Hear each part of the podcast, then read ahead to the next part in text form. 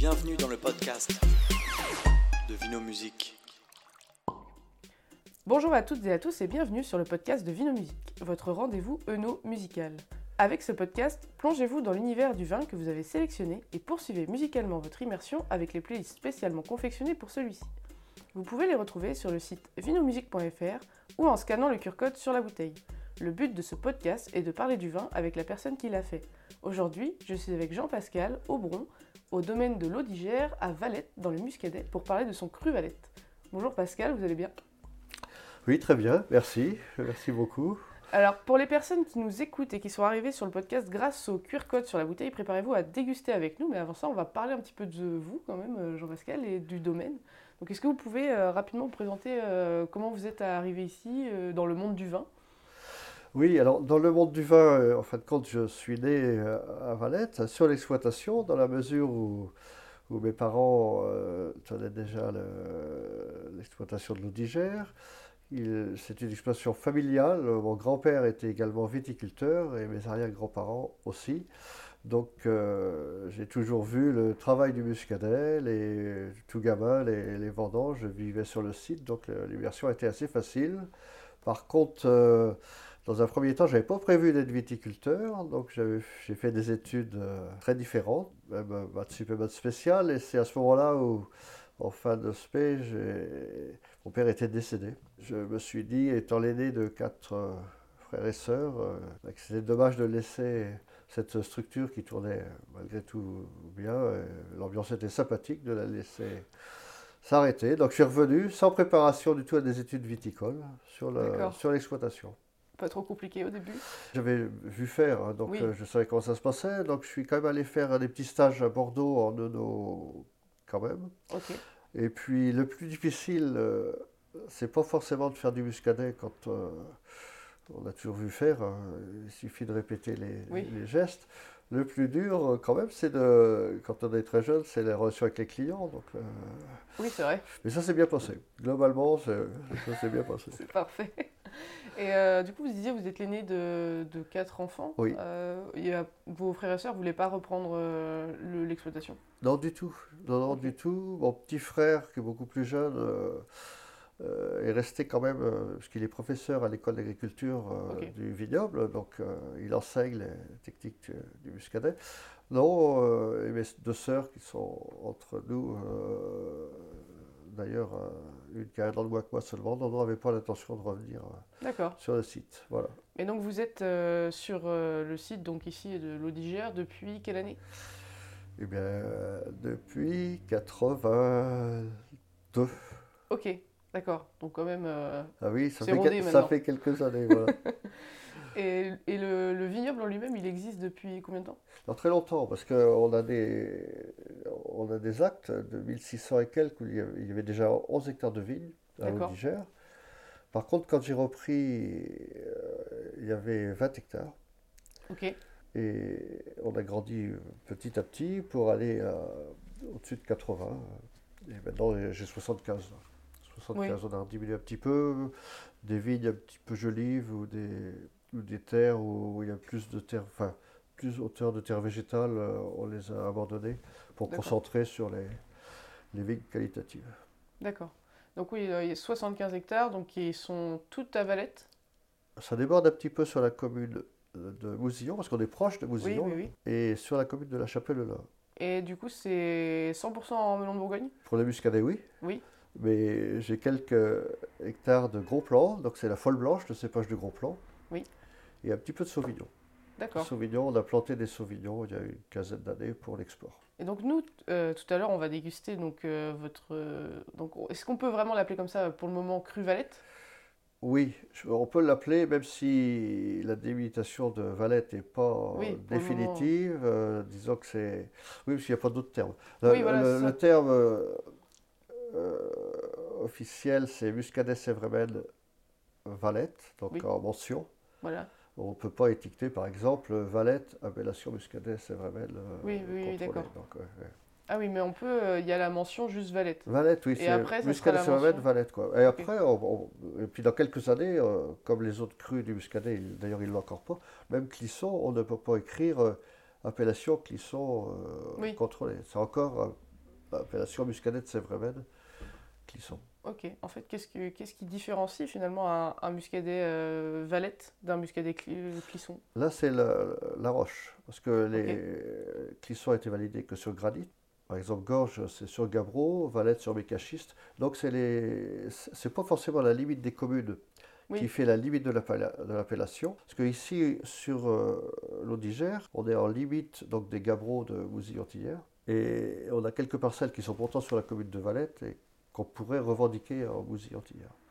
Oui, mais c'est en, fonction du terroir. quoi. Du terroir, voilà. ouais, ouais. Et donc, euh, ce, ce muscadet-là, donc qu'on va goûter euh, après, comment il, comment il est réalisé ici? De, de- de la vigne à, euh, à la bouteille La vigne à- Alors d'abord, il faut éviter, parce que le muscadet est très sensible à l'oxydation. Donc il faut éviter tout contact avec l'air si, dès, le, dès le ramassage des raisins. Il est quand même vendangé à la machine. On a deux machines à vendanger, donc les, le- c'est de remplir une belle, euh, puis on l'amener au pressoir, c'est rapide, donc ça reste Oui. pas très longtemps à, à l'air. On réceptionne ici les raisins dans, dans des pressoirs bûchères euh, entièrement fermés, c'est Ouais. des cages fermées. On lance rapidement le pressurage pour pouvoir mettre les jus de raisin au froid euh, très très tôt. Donc euh, du pressoir ça va dans des cuves inox et là c'est là, refroidi ça très très vite. direct. Très vite, oui. oui. À combien, du coup, vous refroidissez euh, Bon, je demande 10 degrés. Ok, 10 degrés. Oui. Donc 10 ça, degrés, ça- alors euh, il faut un certain temps pour que ça descende à 10 degrés, Oui, parce oui, que oui. les journées où il fait chaud quand même, euh, mais. Mais du coup, à 10 degrés, ça fermente toujours.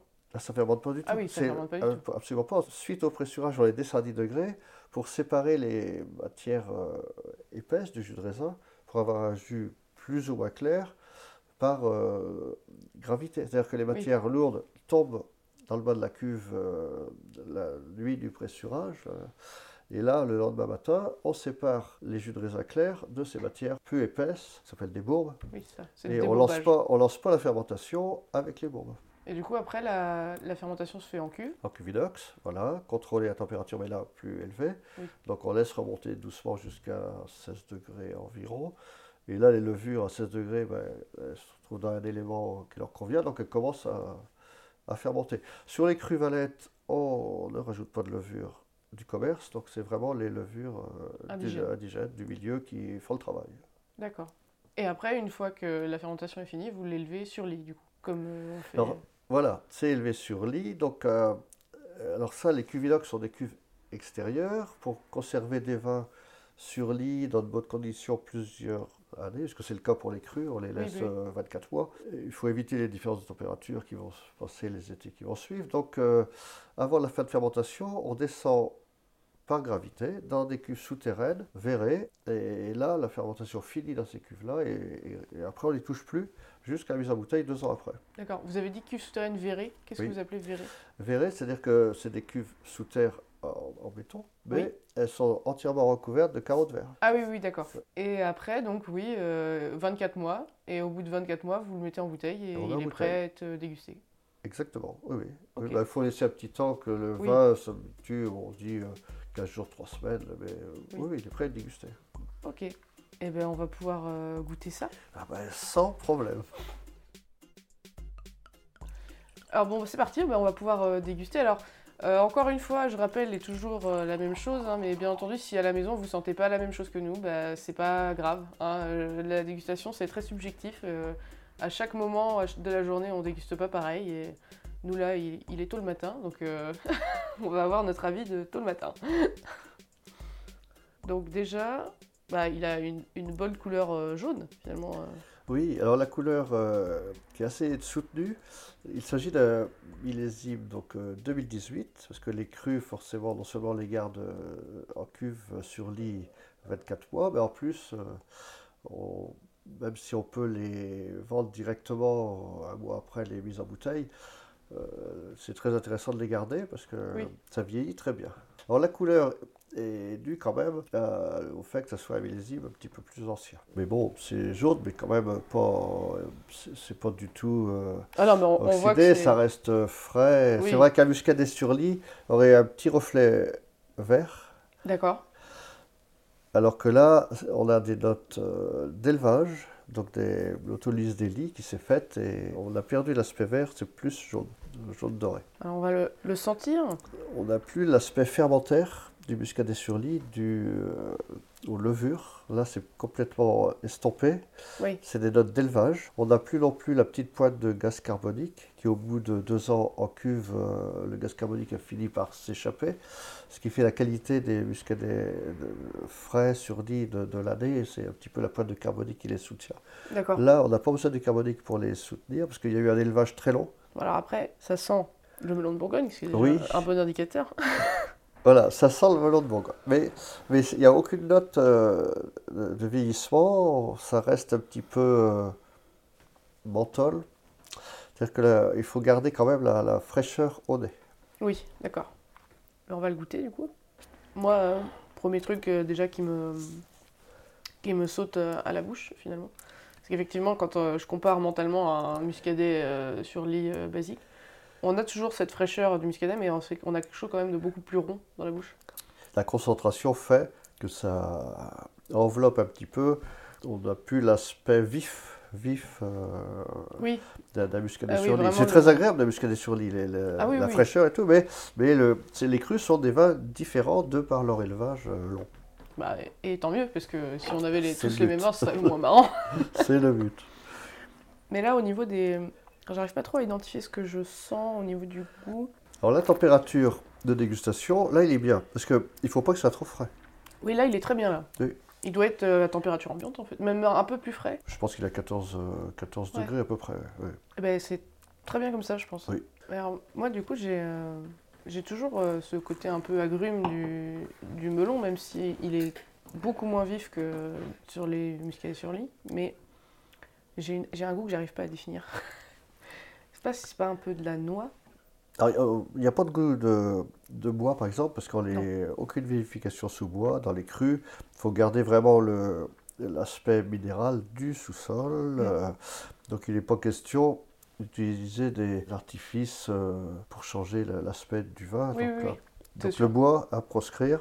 Les fermentations malolactiques euh, qui existent en Bourgogne pour descendre l'acidité, on ne les fait pas non plus sur les muscadets. La preuve, euh, il n'y a pas besoin parce que c'est pas du tout, euh, il n'y a pas d'acidité du tout.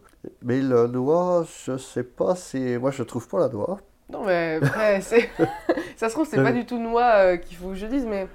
Enfin, qu'il faut que je dise, que je, que je sens, mais j'arrive pas à mettre le, le mot dessus. En tout cas, on a quelque chose d'un peu plus mûr. Oui, les 2018, on les a vendangés quand même euh, dans des conditions. On n'a pas laissé traîner les, les vendanges parce qu'on voulait pas avoir des vins surmûris. C'était pas forcément une année pour le faire. Essayez des fois d'aller au-delà de la maturité pour avoir des vins euh, plus amples, Oui, mais pas une année comme euh, 2018 où il y avait déjà assez de matière, on serait tombé dans la lourdeur, donc euh, oui, c'est ça. faut surtout pas le faire, alors qu'on peut le faire des années où, où il y a moins de puissance euh, pour donner du, plus de matière. Pour euh, finir cette dégustation, est-ce que vous pouvez nous dire euh, déjà combien de temps chez nous on peut le garder? Euh, encore, euh, encore maintenant, si on l'achète maintenant, est-ce que je peux encore le garder 10 ans dans ma cave Ah ou oui, pas?